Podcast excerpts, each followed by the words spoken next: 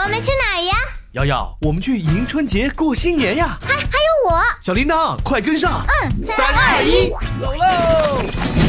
我们会遇见超爱吃糖的灶王爷，哦，我爱吃糖。打败狡猾的年兽，当面向玉皇大帝许下新年愿望。十八个民俗故事，十八次奇妙旅程。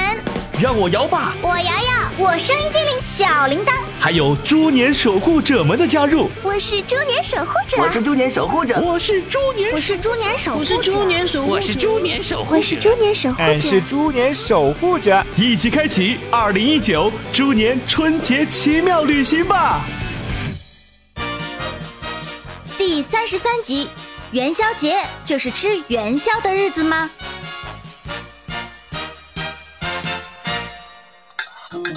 买汤圆，买汤圆，小二哥的汤圆是圆又圆，一碗汤圆满又满呐，三毛钱可以买一碗呐、瑶瑶，瑶瑶，吃汤圆喽！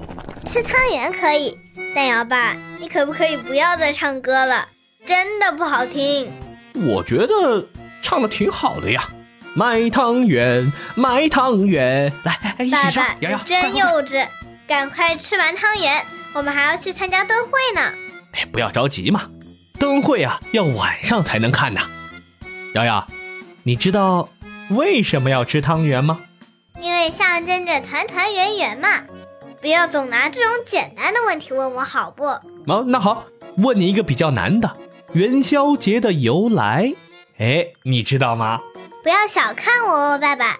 正月是农历的元月，也就是第一个月。嗯，接着说，古人称夜为宵，嗯，所以把一年中第一个月圆之夜，正月十五称为元宵节。哟，这么厉害呀、你竟然都知道啊！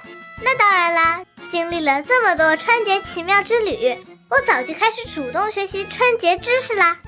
不过也不要得意，你刚刚说的呀，是为什么叫元宵节这个名字，而不是这个节日的由来。好吧，你来说说这个节日的由来吧。元宵节的起源呐、是很古老的。远古人类会在农历正月十五祭祀天神，由于是夜里进行的，所以大家都会打着火把。后来呀、就渐渐的演变成了元宵节喽。好像也没什么特别的嘛。节日不都是慢慢的演变而来的吗？嘿，你这孩子，看来啊，你爸爸我不拿出点真本事，还真教不了你了。来来来，爸爸，你这种想法是不对的，有知识一起分享嘛。好，好，好，那我就跟你分享一个关于元宵节的故事。快讲，我最喜欢听故事了。嗨呦，瞧把你急的！话说啊，在宋朝的时候，有个叫田登的人做了州官，也就是做了一个很大的官。按照古代的习惯呢，皇帝的名字和名号不能随便出现的，这叫避讳。那有些官员呢是有样学样，不许别人随便用他们的名字。这个田登啊，觉得自己做了一个州的父母官，大家也应该避免用“登”这个字。他的这个登呢是登高的登，但是这个田登啊非常的霸道，不仅不让大家用“登”这个字，连同音的字啊都不许用。啊，这个古代官员好坏呀、是啊，不过啊这个故事啊最后可搞笑了。哎，听我慢慢讲啊。这一天呢刚好是元宵节，大家都要关灯嘛。那这个田灯呢也很喜欢看灯，但他又不愿意别人用“灯”这个字，怎么办呢？瑶瑶，如果是你，你会怎么办呢？我不介意别人用我的名字啊。哦，好吧，那我接着说啊。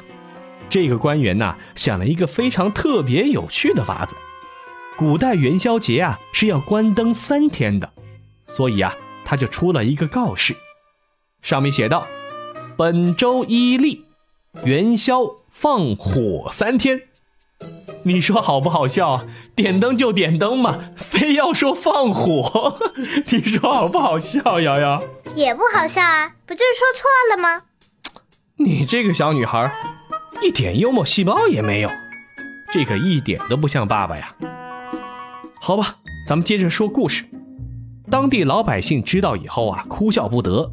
为了挖苦这个州官大人呐、于是还写了一首诗，叫做《只许州官放火，不许百姓点灯》。哎，这句话就从这里来的。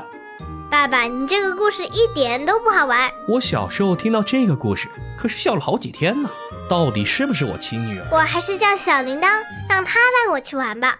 借世纪轮转之力，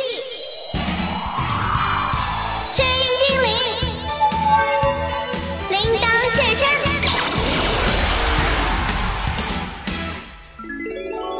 元宵节快乐，摇摇摇吧！呀，你们已经开始吃汤圆了啊？干嘛不早点叫我嘛？都怪爸爸，一直拉着我讲一点也不好玩的故事。得，全怪我。嘿，小铃铛来了啊！汤圆刚端上来，还没吃呢，给你盛一碗，尝尝我的手艺嘿嘿，好，我要吃炸的。啊！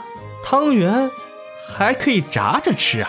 当然啦，汤圆有很多种吃法，蒸的、煮的、炸的，哟，这么多啊！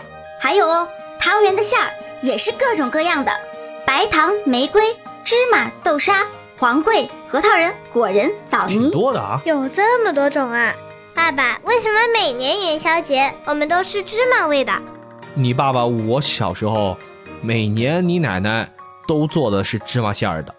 我也要吃炸的。好好好，哎，我去试试啊！稍等，摇吧，你快点去做。好嘞。